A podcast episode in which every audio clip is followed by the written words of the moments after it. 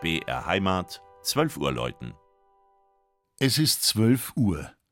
Das Mittagsläuten kommt heute von der katholischen Pfarrkirche St. Willibald im niederbayerischen Weimichel.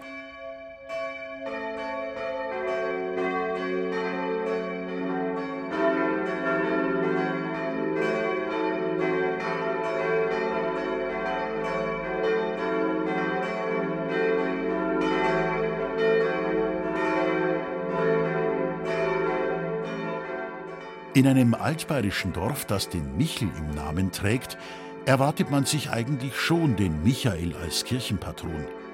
Tatsächlich aber ist der Erzengel vor rund 1000 Jahren vom Eichstätter Bischof Willibald abgelöst worden. Damals, als das Hochstift Eichstätt durch Grundbesitz in Weihmichel noch Einfluss ausüben konnte. Das änderte sich auch nicht, als die Pfarrei zum Bistum Regensburg kam.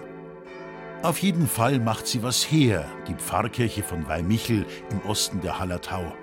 Altbayerisch, stattlich, barock thront sie spitztürmig auf einer Anhöhe und prägt das Haufendorf zu ihren Füßen.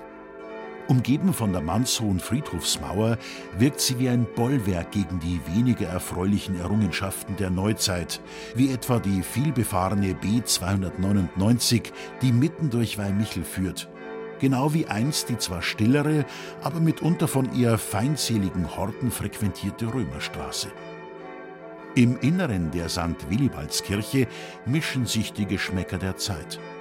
Während etwa die prächtige Kanzel mit den reichen Akanthusschnitzereien und die Stirnseiten des Gestühls noch aus der Barockzeit stammen, präsentieren sich der Hochaltar neuromanisch, die Deckengemälde neubarock und die Kreuzwegbilder im Nazarenerstil ein bäuerlich frommes Gotteshaus, das auch der berühmteste Sohn von Weihmichel, der spätere Gstanzelsänger und Förster Reuder Jackel, in seiner Kindheit so empfunden haben mag.